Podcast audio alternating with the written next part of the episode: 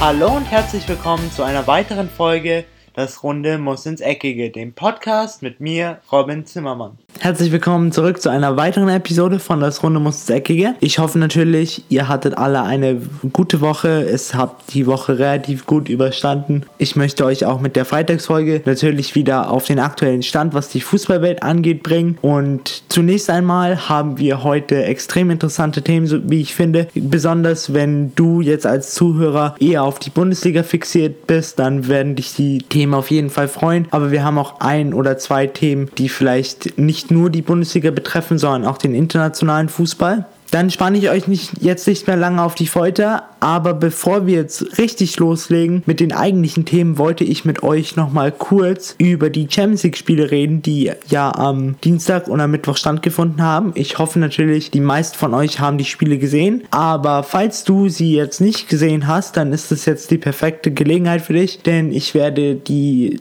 Champions League Spiele, die Viertelfinale-Hinspiele jetzt nochmal kurz zusammenfassen. Fangen wir doch mal mit dem Spiel an, FC Bayern München gegen gegen Sevilla. Man muss sagen, das ähm, Spiel in Sevilla, das Viertelfinal-Hinspiel, war ein sehr, sehr ausgeglichenes Spiel. Der FC Bayern hat vor dem Spiel mit zwei Personalien überrascht. Unter anderem stand Thiago in der Startelf, Müller stand in der Startelf für Robben, ein James hat gefehlt, aber für mich persönlich die größte Überraschung war auf der Linksverteidigerposition Juan Bernat. Aber wie ich dann auch später erfahren habe, war das nicht aufgrund der Leistungen von jetzt zum Beispiel Alaba im Training, sondern weil Alaba zu dem Zeitpunkt leichte Rückenprobleme hatte und da wollte man natürlich für die kommenden Wochen kein Risiko eingehen. Von daher war das relativ verständlich. Bei Sevilla gab es auch eine kleine Überraschung für die meisten Fans vom FC Sevilla, denn normalerweise ist Luis Muriel unter dem Trainer Montella dauerhaft gesetzt, aber jetzt durfte endlich mal Wissam Ben Yedda, der Top-Stürmer, was zumindest das internationale Geschäft für Sevilla angeht, von Beginn an starten. Der FC Bayern startete eigentlich in den ersten 10 Minuten gut in das Spiel rein, konnte das Spiel gut kontrollieren, doch dann ging ihnen so ein bisschen die Kontrolle abhanden und langsam aber sicher wurde Sevilla dann auch stärker. Und sie ging dann auch durch ein Tor in Führung, aber der FC Bayern konnte noch vor der Halbzeit durch ein kleines glückliches Tor durch Franck Ribéry, was dann am Ende unhaltbar abgefälscht wurde für den Torwart von Sevilla, konnten sie somit noch zum 1 zu 1 Ausgleich vor der Halbzeit kommen und in der zweiten Hälfte spielte der FC Bayern dann einfach seine Klasse aus und kam dann auch am Ende zu einem Sieg und zwar zu einem 2 zu 1. Was das für das Rückspiel bedeutet, ist auf jeden Fall, dass der FC Bayern noch was tun muss. Also im Gegensatz zu manch anderen Vereinen in der Champions League sind sie noch nicht sicher im Halbfinale. Doch ich, um die FC Bayern-Fans unter euch jetzt mal ein bisschen zu beruhigen, glaube fest daran, dass der FC Bayern es ins Halbfinale schaffen wird. Denn wir wissen alle, der FC Bayern in der Allianz Arena ist eine Macht und ich glaube nicht, dass der FC Sevilla im bayerischen München viel ausrichten kann. Das Parallelspiel an diesem Dienstag bestritten dann zwei echte Giganten im äh, europäischen Fußball. Und zwar war das der Meister aus Italien, Juventus Turin, gegen die Königlichen aus Madrid. Genauer gesagt ein Rematch in Anführungszeichen von dem Finale 2017 in Cardiff, wo ja Real Madrid den zweiten Champions League Titel hintereinander eintüten konnte. Von daher war Juventus Turin von Anfang an auf jeden Fall höchst motiviert, hat man auch in ihrem Spiel gesehen. Jedoch waren sie leicht von Verletzungssorgen und auch von Speeren geschwächt, denn Medi Benatia musste verletzungsbedingt passen und auch Miralem Pjanic fehlte aufgrund einer Gelbsperre. Von daher hat es, die, hat es die alte Dame aus Turin aber extrem gut gemacht, denn sie haben Madrid lange Zeit in Schach gehalten. Doch das einzige Problem war dann, dass Cristiano Ronaldo mal wieder einer seiner Superabenden hatte in der Champions League. Und zwar konnte der fünfmalige Weltfußballer zwei Tore erzielen, unter anderem ein unglaublich schönes Fallrückzieher-Tor. Und dann zum Abschluss konnte dann auch der Linksverteidiger, der Compagnon von Cristiano Ronaldo, Marcelo, am Ende das 3 zu 0 sicher machen für Real Madrid. Was das jetzt für das Rückspiel bedeutet, ist eigentlich ziemlich klar, denn ich glaube nicht, dass die Madrid Madrilen sich dieses 3-0 noch nehmen lassen, auch wenn Juventus Turin auf jeden Fall unfassbar große Offensivpower hat. Jetzt im Rückspiel wahrscheinlich eher weniger, denn äh, Paulo Dybala flog auch noch in dem Hinspiel mit einer gelb-roten Karte vom Platz. Heißt, er wird für das Rückspiel fehlen. Von daher ist Juventus Turin, was das angeht, ein bisschen geschwächt. Aber auch wenn er dabei wäre, bin ich der Meinung, dass Real Madrid auf jeden Fall die, dieses Ergebnis verwalten wird und so sicher in das Halbfinale der UEFA Champions League einziehen wird. Am Mittwoch bestritten dann noch die letzten vier Vereine die, das Viertelfinal-Hinspiel. Und zwar hatten wir das Duell zwischen dem FC Barcelona und AS Rom. Natürlich vor dem Spiel war der FC Barcelona haushoher Favorit, doch die Katalanen brauchten eigentlich eine kleine Mithilfe vom AS Rom, denn der AS Rom beförderte sich eigentlich mit zwei Eigentoren selber aus dem Viertelfinale. Die Wahrscheinlichkeit, dass die noch in das äh, Halbfinale trotz des einen Tores, was sie erzielen konnten, einziehen, ist relativ gering, denn der FC Barcelona beließ es nicht bei diesen zwei Eigentoren, sondern konnte auch noch durch Gerard Piquet und einem weiteren Tor kurz vor Abpfiff mit 4 zu 1 vom Platz gehen. Von daher geht hier eigentlich genau das gleiche wie bei dem Spiel zwischen Real Madrid und Juventus Turin. Ich bin mir hundertprozentig sicher und ich bin auch davon überzeugt, dass Barcelona zu den vier Halbfinalisten in der UEFA Champions League gehören wird. Zum Abschluss, bevor wir jetzt zu den eigentlichen Themen übergehen, hatten wir noch ein wirklich unfassbar gutes Spiel, muss ich sagen. Und auch ein Spiel, worauf ich mich eigentlich unter diesen vier Spielen am meisten gefreut habe. Und zwar ist das das Spiel Manchester City gegen Liverpool an der Enfield Road. Wir hatten seit Jahren mal wieder ein englisches Duell in, in der K.O.-Phase der UEFA Champions League. Und zwar ein Duell zwischen der aktuellen offensiv stärksten Mannschaft in der UEFA Champions League und der vielleicht besten Mannschaft, was die Form angeht, aktuell Manchester City. Von vielen Experten wurde vorab erwartet, dass Manchester City dieses Spiel für sich entscheiden wird. Doch nach 31 Minuten sah es doch relativ anders aus und es war auch schon etwas schockierend, wenn man sich mal den früheren Verlauf der Partie angeschaut hat. Denn die ersten 15 Minuten konnte Manchester City auf jeden Fall ein gutes und ein solides Spiel spielen. Manchmal vielleicht etwas zu verspielt, aber das kennt man ja von den Mannschaften von Pep Guardiola. Jedoch dann konnte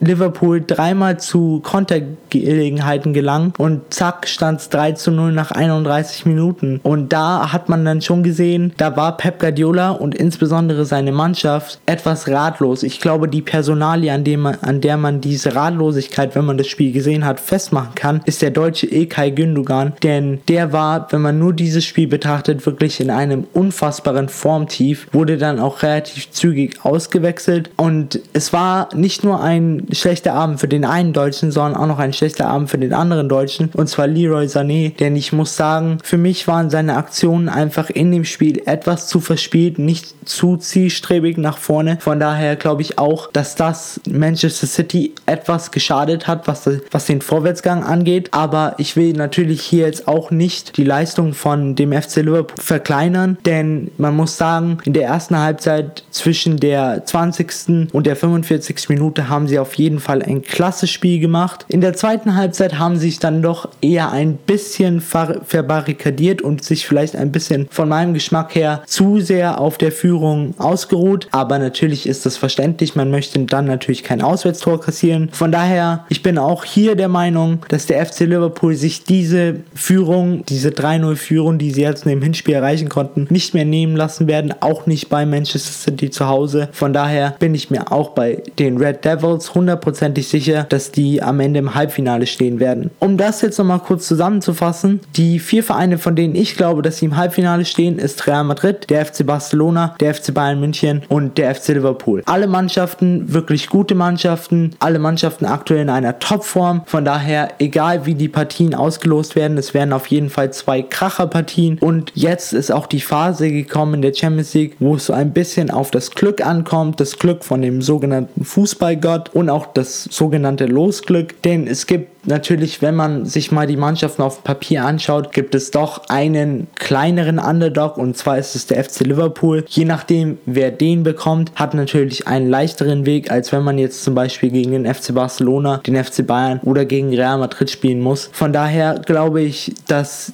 der FC Liverpool zwar für eine Überraschung sorgen kann auf jeden Fall und auch gute Chancen hat ins Finale einzuziehen, aber wenn man sich dann das Ganze rational anschaut, dann ist es doch relativ wahrscheinlich, dass wir vielleicht am Ende, je nachdem wie die Paarungen ausgelost werden, vielleicht den FC Bayern mal wieder im Champions League Finale sehen werden oder wenn beide Mannschaften an den großen spanischen Mannschaften scheitern, kann es auch sein, dass wir vielleicht mal ein El Clasico im Finale haben, was ich, um meine Meinung dazu ein bisschen abzugeben. Ich würde das nicht so begrüßen, denn ich würde mich auch mal freuen, wenn jetzt seit jahrelanger spanischer Dominanz, was die Champions League angeht, mal wieder ein anderer Verein außer eines spanischen Vereins den Champions League Pot, also den Henkel Pot, in den Himmel strecken kann.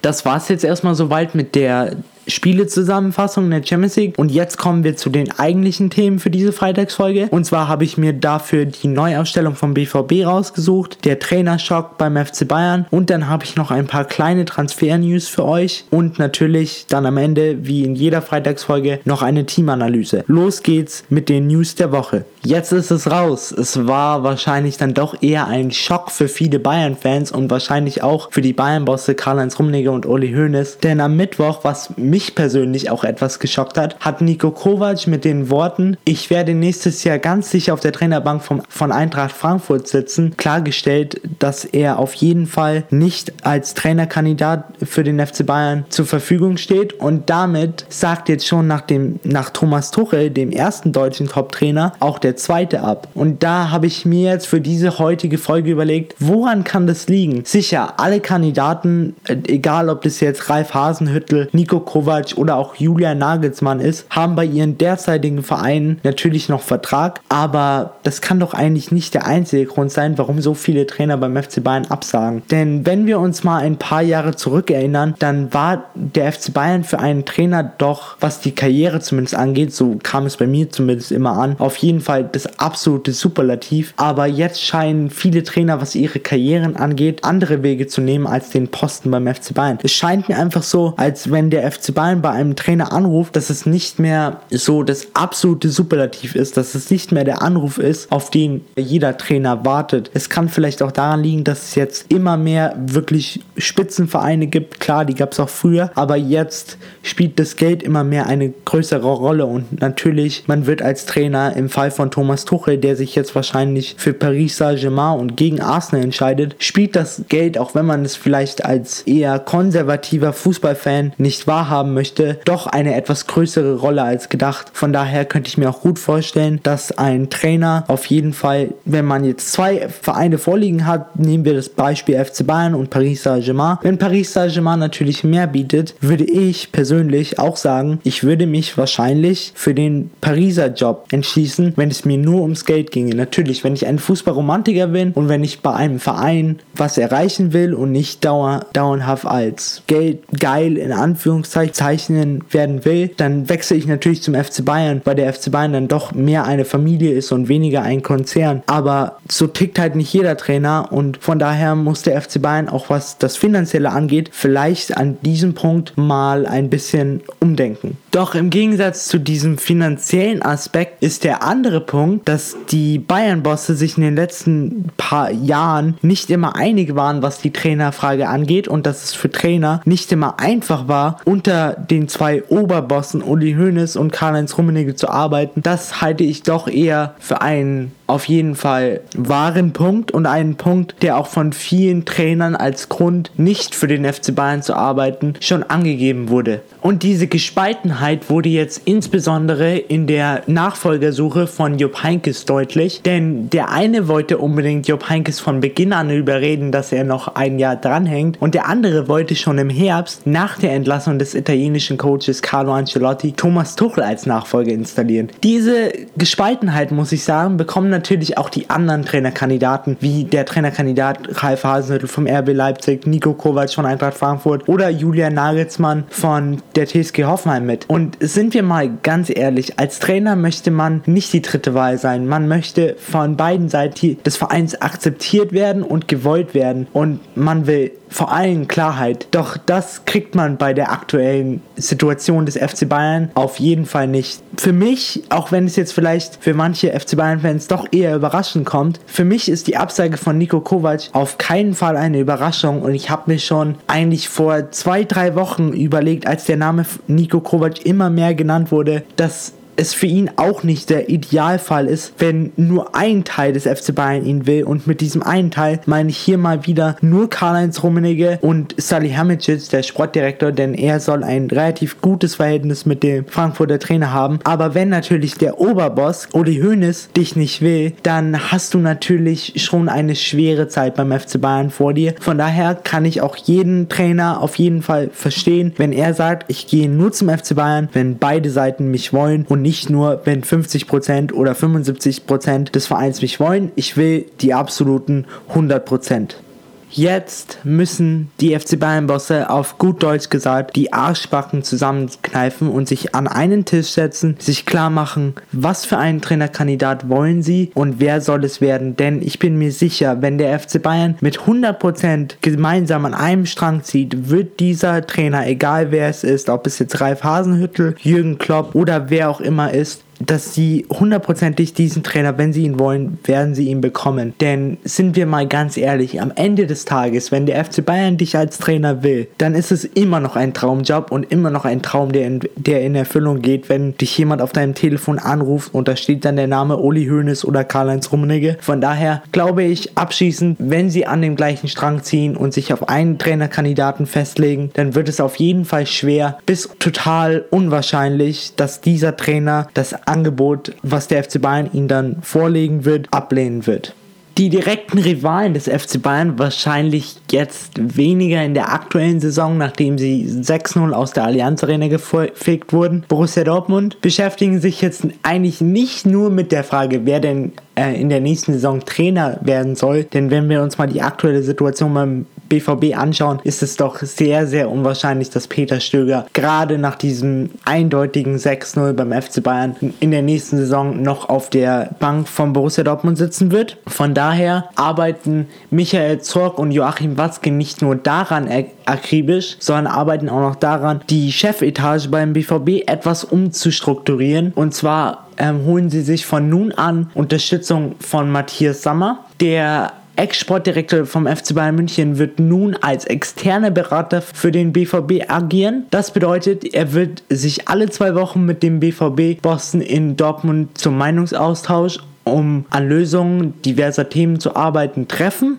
Was ich von dieser Entscheidung halte, auf der einen Seite ist Matthias Sammer natürlich ein unglaublich fachkompetenter Mann. Das muss man natürlich sagen, auch seine Zeit beim FC Bayern. Bei ihm, unter ihm hat der FC Bayern das Triple erreicht. Man hatte ihm wirklich viel zu verdanken. Von daher ist ein unglaublich fachkompetenter Mann im, für den Bereich Sport und auch für den Bereich Management. Jedoch denke ich, dass so eine Fernbeziehung, um es mal schöner auszudrücken, manchmal durchaus kompliziert sein kann. Damit meine ich, dass Matthias Sammer doch hier jemand ist, der gerne, auch wenn er es aktuell noch bestreitet aufgrund seines Dam seiner damaligen Erkrankung, er arbeitet doch gerne im Vordergrund und ich sehe ihn nicht so wirklich als jemand, der nur im Hintergrund agieren will und nicht mal vor den Medien auf die Pauke hauen und mal zu sagen, was denn schief läuft. Das ist so das einzigste Problem, was ich bei ihm sehe. Trotzdem, ich glaube, dass das allgemein eine gute Entscheidung von der Borussia Dortmund Chefetage war, denn einen Mann zu haben, der die Fachkompetenz hat und daneben auch sehr direkt sein kann und die Dinge aus einer anderen Perspektive sieht, ist doch nie, wenn man sich mal so in dem heutigen Fußballgeschäft überlegt, mit nur noch Investoren, nur noch diese zweidimensionale Sicht, wenn man da nochmal je, jemanden hat, der auch aus einer anderen Perspektive seine Meinung dazugeben kann, seine Meinung wird auf jeden Fall bei Borussia Dortmund respektiert. Von daher glaube ich, dass der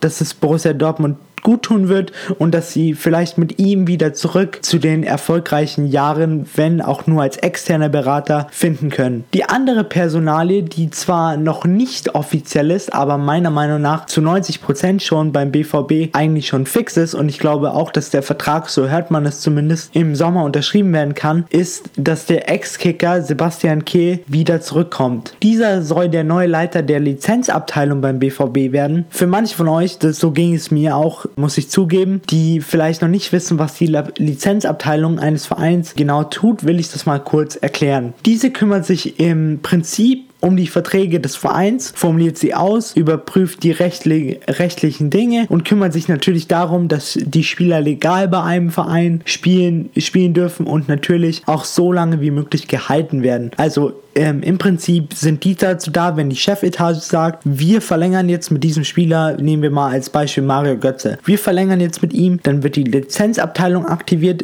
denen werden gesagt, diese Konditionen hätten wir gerne im Vertrag drin, die führen den, formulieren den Vertrag aus, schauen, dass er rechtlich geltend ist und legen ihm dann den Spieler vor. Hier halte ich, muss ich sagen, Sebastian Kehl eine wirklich gute Lösung, denn auch wenn er im Management eines Vereins eigentlich noch gar keine Erfahrung sammeln konnte, finde ich, dass er genau der richtige Mann für diese Abteilung ist, da man auch in Kontakt mit den Spielern in Bezug auf ihre, auf ihre Verträge mit den Spielern in Kontakt steht und so eventuell Einfluss nehmen kann, damit sowas wie im Falle Usman Dembele oder auch Pierre-Emerick Aubameyang nicht mehr passiert. Denn ich glaube auch, dass er diese Werte vermitteln kann eines Spielers, der sich einfach dagegen entscheidet, zu einem größeren Verein zu wechseln und sich eher für die Loyalität entscheidet. Von daher glaube ich oder bin mir eigentlich sicher, dass Sebastian Kehl genügend Standing beim BVB hat und auch genügend Standing bei den aktuellen Jugendspielern vom BVB, dass er ihnen so ein bisschen die Werte vermitteln kann. Du musst nicht immer wegen mehr Geld zu einem größeren Verein gehen. Du hast auch hier ein schönes Leben bei uns beim BVB. Von daher, ich glaube und ich bin mir sicher, dass der BVB auf jeden Fall gut daran tut, mit Sebastian Kehl im Sommer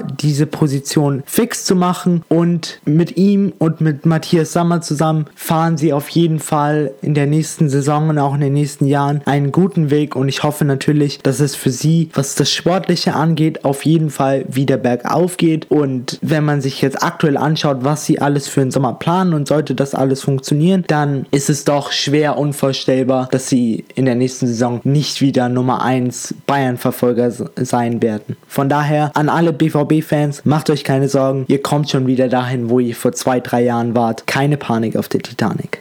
Jetzt haben wir ja schon zwei Personalien beim BVB, die jetzt in nächster Zeit auf jeden Fall Einfluss nehmen werden, abgehakt. Doch der BVB, insbesondere Joachim Watzke, plant jetzt nicht nur für die kürzere Zukunft, sondern auch für die längere. Und zwar möchte er angeblich 2021 Sven Mislintat, der erst im Sommer nach Arsenal gewechselt war, im Sommer 2021 als Zorg-Nachfolger zurück nach Borussia Dortmund holen. Das heißt, Mislintat würde die Rolle des Sportdirektors übernehmen. Meiner Meinung nach, auch wenn das jetzt vielleicht aktuell für viele von euch, insbesondere für die BVB-Fans, unwahrscheinlich und unrealistisch klingt, ist das für mich doch vorstellbar. Denn Mislintat hat auch schon öfters gesagt, dass er sich auf jeden Fall eine Rückkehr zum BVB vorstellen kann, da er den BVB, also Borussia Dortmund, immer in seinem Herzen tragen wird und dieser Verein seine Familie bleiben wird. Und ich glaube auch, solange, um jetzt mal auf die früheren Ereignisse, warum sich der BVB eigentlich von Mislintat Mislintat getrennt hat, zurückzukommen. Solange Thomas Tuchel beim BVB nicht mehr ist,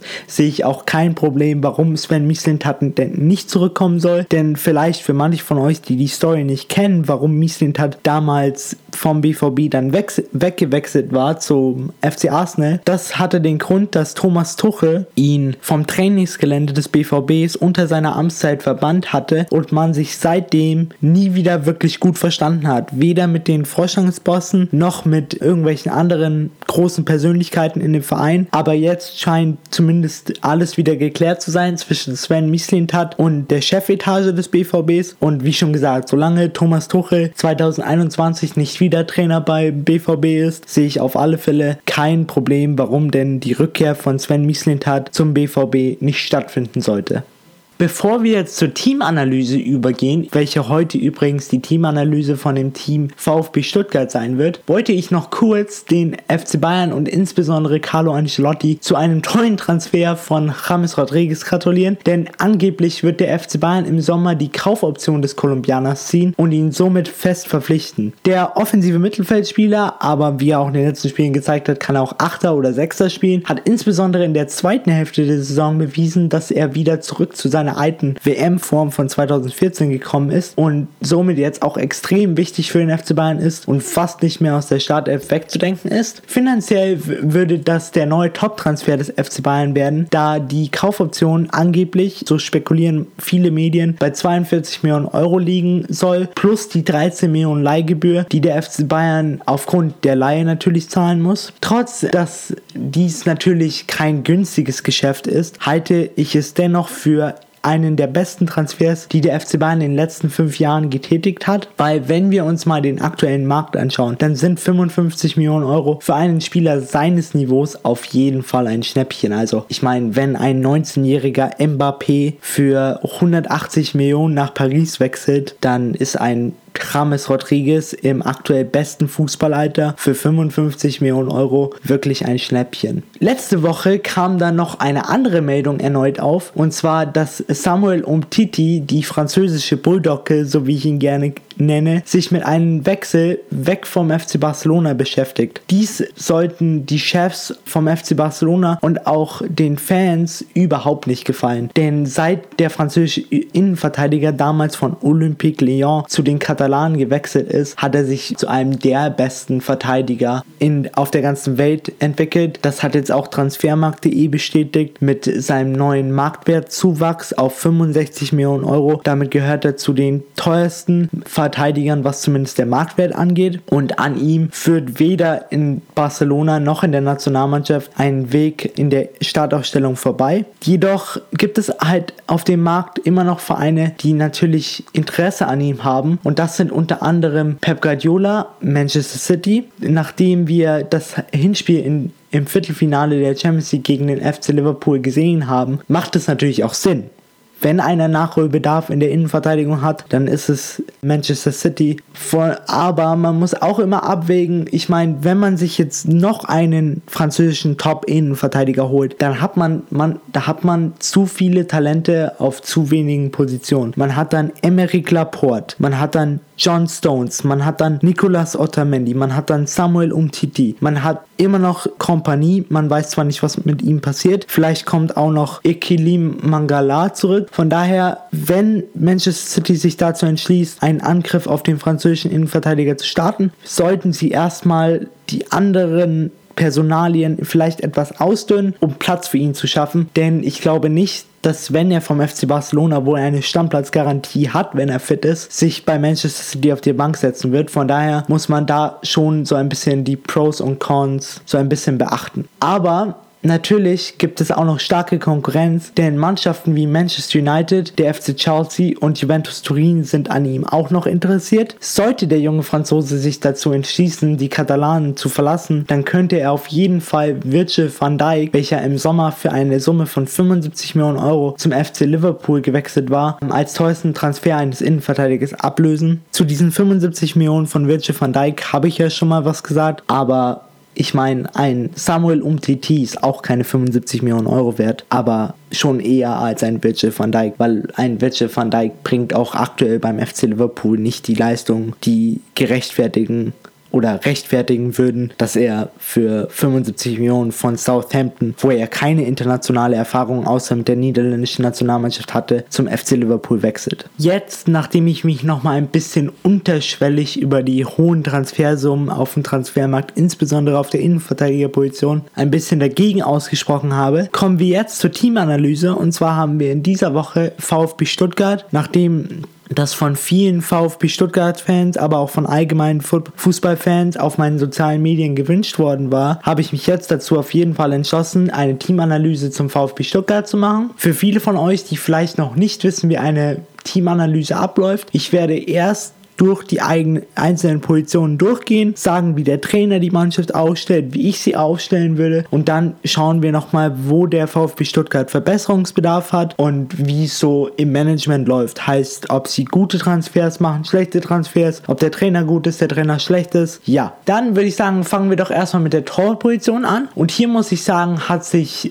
der VfB Stuttgart auf jeden Fall deutlich verbessert und zwar haben sich vor der Saison Ron Robert Zieler von Leicester City geholt, der auch in dieser Saison wieder eine gute Saison spielt und wirklich ein solider Rückhalt für die Stuttgarter Innenverteidigung und auch für die Außenverteidigung ist. Von daher muss ich sagen, hier ein großes Lob an die Verantwortlichen, die diesen Wechsel einfädeln konnten. Damit habt ihr auf jeden Fall alles richtig gemacht. Jetzt kommen wir zu den zwei Außenverteidigern. Da haben wir auf der linken Seite Emiliano Insua. Für mich solide, aber nicht, vielleicht nicht der, nach dem der VfB Stuttgart wirklich schaut und den, für den sie wirklich oder den sie brauchen, damit sie in der Bundesliga bestehen können. Denn meiner Meinung nach fehlt ihm so langsam, aber sicher so ein bisschen die Spritzigkeit und rein vom Spielstil her finde ich auch, dass er nicht wirklich zum VfB Stuttgart passt. Aber jetzt haben sie ja auch wieder eine andere Option und zwar Dennis Aogo, der vom FC Schalke 04 gekommen ist. Der finde ich passt passt schon eher, denn er bringt die gewisse Grundgeschwindigkeit mit, die Schnelligkeit, die Bulligkeit und ich glaube, dass er, wenn ich Trainer wäre, auf jeden Fall den Vorzug vor Emiliano Insua erhalten würde. Jedoch würde ich mich hier an Reschke wenden und da stimmen mir auch viele VfB-Fans zu, so scheint es, dass sie auf den Außenverteidigerpositionen, insbesondere auf der Linksverteidigerposition, nochmal im Sommer im Transferfenster nachlegen sollten. Auf der Rechtsverteidigerposition haben wir dann Andreas Beck, der auch vor dieser Saison von Besiktas Istanbul gekommen ist für mich, wenn er nicht verletzt ist, wirklich ein guter Rechtsverteidiger. Zwar hat er so ein bisschen genau das gleiche Problem wie Emiliano Insua, dass ihm so ein bisschen die Schnelligkeit abhanden geht. Jedoch finde ich, dass er immer noch diese spielerische Präsenz hat und diese Präsenz auch vom Körper her, dass er auf jeden Fall auf der Rechtsverteidigerposition, egal wer da noch hinter ihm spielt, ob Matthias Zimmermann oder egal wer anders, ich finde, er sollte auf jeden Fall beim VfB Stuttgart gesetzt sein. Jetzt kommen wir zum zentralen Mittelfeld. Und zwar haben wir hier die Konstante, den Kapitän Christian Gentner. Für mich, trotz seiner 32 Jahre, immer noch ein wichtiger Bestandteil der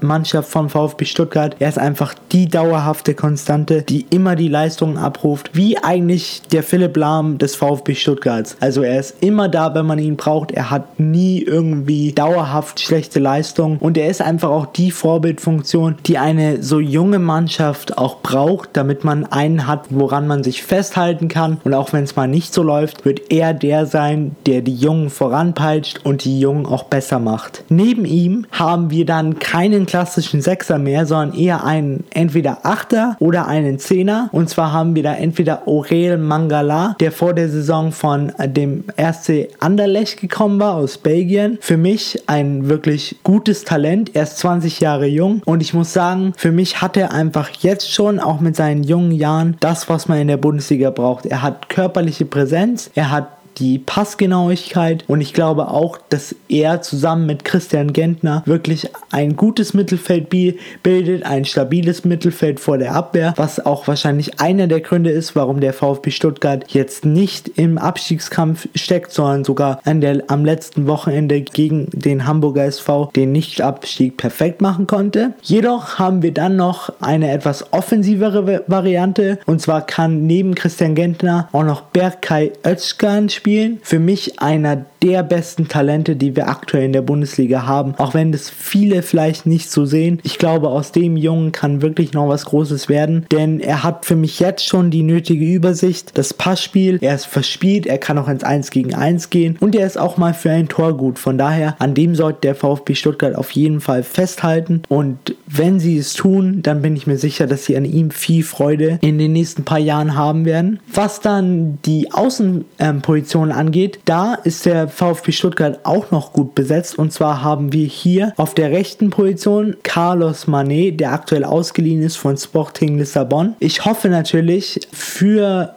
VfB Stuttgart, dass sie ihn nach der Leihe auf jeden Fall fest verpflichten können, denn dieser hat ihn auch extrem in der letzten Saison, als sie dann von der zweiten Liga in die Bundesliga aufgestiegen sind, zum Aufstieg verholfen. Er hat einfach die Schnelligkeit, er hat die Klasse. An seinem Abschluss, muss ich sagen, muss er noch ein bisschen arbeiten, aber das kann man auch noch verbessern. Er ist erst 24 Jahre alt, seine Flanken sind gut und wenn man ihn auf den Außenbahnen hat, dann können sich die beiden Sturmspitzen Daniel Ginzek und Mario Gomez wirklich nur freuen. Auf der linken Außenbahn haben wir dann mehrere Optionen und zwar haben wir da zum einen Takumo Asano, der auch aktuell ausgeliehen ist vom FCA Arsenal. Bei ihm klingt, klingt das Gleiche. Der VfB Stuttgart sollte auf jeden Fall versuchen, ihn zu halten, denn ich glaube, auch aus ihm könnte insbesondere beim VfB Stuttgart noch was ganz Großes werden. Und dann haben wir noch eines der größten Talente, der größten dänischen Talente in der Bundesliga, und zwar Jakob Brun Larsen, aktuell ausgeliehen vom BVB. Jedoch haben wir in der letzten Woche die Meldung gehört, dass der VfB Stuttgart ihn auch unbedingt verpflichten will, was auch nachvollziehbar ist nach seinen Leistungen in der aktuellen Saison. Von daher bin ich mir sicher, dass er auch in der Zukunft auf der linken Außenbahn beim VfB Stuttgart gesetzt sein wird. Jetzt kommen wir noch zum Abschluss, bevor wir dann ein bisschen mehr auf die finanzielle Seite und auf die Transferseite vom VfB Stuttgart eingehen, zu den beiden Sturmspitzen. Hier haben wir eigentlich vier Optionen. Zum einen Takamu Asano,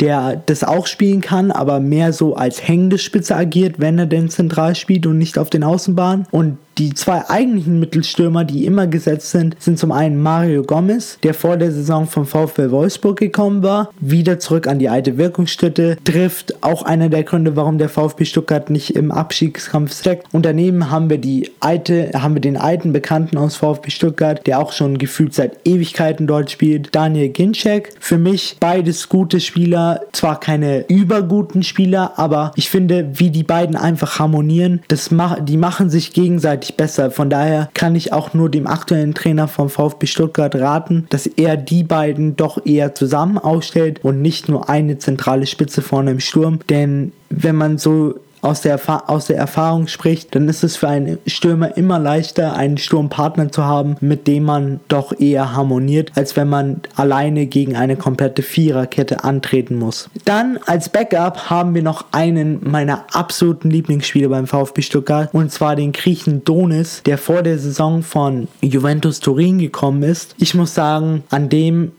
ich habe es zwar schon bei einigen Spielern gesagt, aber an dem sollten sie auch festhalten und schnellstmöglich schauen, dass sie den Vertrag, der aktuell noch bis 2021 läuft, möglichst schnell bis 2023 verlängern. Denn ich glaube, sollte Gomez irgendwann mal seine Karriere beenden, dann steht da schon einer in den Startlöchern, der explodieren wird. Ich bin mir sicher, er kann ein ganz, ganz großer werden. Klar, wenn er groß wird, dann könnte es natürlich schwer werden für den VfB Stuttgart, ihn zu halten. Aber ich hoffe natürlich, dass dass er VfB Stuttgart länger erhalten bleibt, denn er ist einfach jung, er ist agil, er ist schnell, er ist abschlussstark, er hat keine Scheu vor Zweikämpfen, von daher der perfekte Mann für die Nummer 9.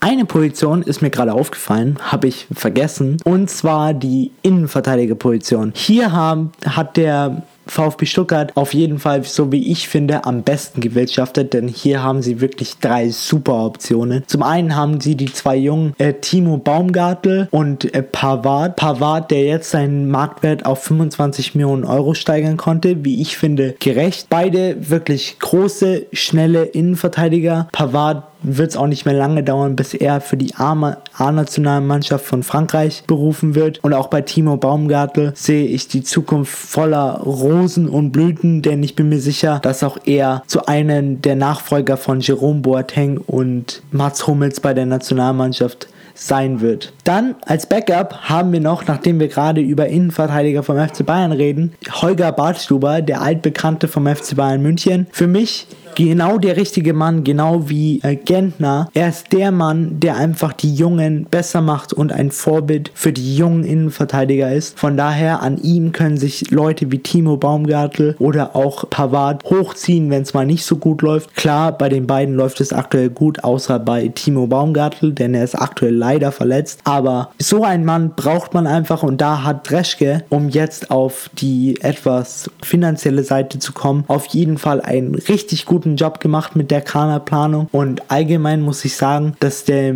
VfB es ungemein gut tut, einen Mann wie Reschke in seinen Reihen zu haben, denn er scheint auch als Sportdirektor seine Rolle gefunden zu haben, auch wenn es manchmal kleine Schwierigkeiten gab. Trotzdem, was die Kaderplanung und das Finanzielle angeht, ist er immer noch einer der besten und das sieht man auch in der aktuellen Saison beim VfB. Von daher abschließend möchte ich noch sagen an alle VfB-Fans, ihr habt auf jeden Fall eine unglaublich gute Mannschaft und ich hoffe, dass es für euch in den nächsten Jahren so weitergeht, ihr nichts mit dem Abstieg zu tun habt und es vielleicht bald für euch sogar, jetzt reden, reden wir mal ein bisschen von der ferneren Zukunft oder es kann auch schon nächstes Jahr passieren, je nachdem wie gut die Mannschaft nächstes Jahr zusammenbleibt und wie gut sie nächstes Jahr performt, dass ihr bald sogar mal Deutschland im Europa, in Europa wieder vertreten könnt, Europa League oder wenn wir jetzt extrem weit träumen oder extrem unsere Ziele extrem hoch setzen, dann vielleicht sogar bald Champions League. Wir werden sehen. Ich freue mich auf jeden Fall auf die weitere Entwicklung vom VfB Stuttgart. Und ja, das war's jetzt dann schon wieder soweit von der aktuellen Podcast-Folge. Ich hoffe natürlich, es hat euch gefallen. Mir hat es wieder sehr, sehr viel Spaß gemacht. Auch diesmal, dass ich die Meinung von VfB-Fans ein bisschen mit reinnehmen konnte, fand ich auch sehr schön, denn wir konnten den Podcast ein bisschen interagiler gestalten. Wenn ihr auch bei so interagilen Umfragen mitmachen wollt, dann könnt ihr mir auf jeden Fall auf meinen Social-Media-Kanälen folgen, auf Facebook, auf Instagram oder auf Twitter. Alles findet ihr alles unter das Runde muss ins Eck Eckige, der Fußball-Podcast. Von daher, ich hoffe, ihr schaltet auf jeden Fall am Montag wieder ein, wenn wir uns dann die Wochenendspiele wieder genauer anschauen. Bis dahin, habt ein schönes Wochenende. Ich bin raus und ciao. Und das war's auch schon wieder mit einer weiteren Folge Das Runde muss ins Eckige, dem Podcast, wo ihr alles rund um König Fußball kompakt auf die Ohren bekommt.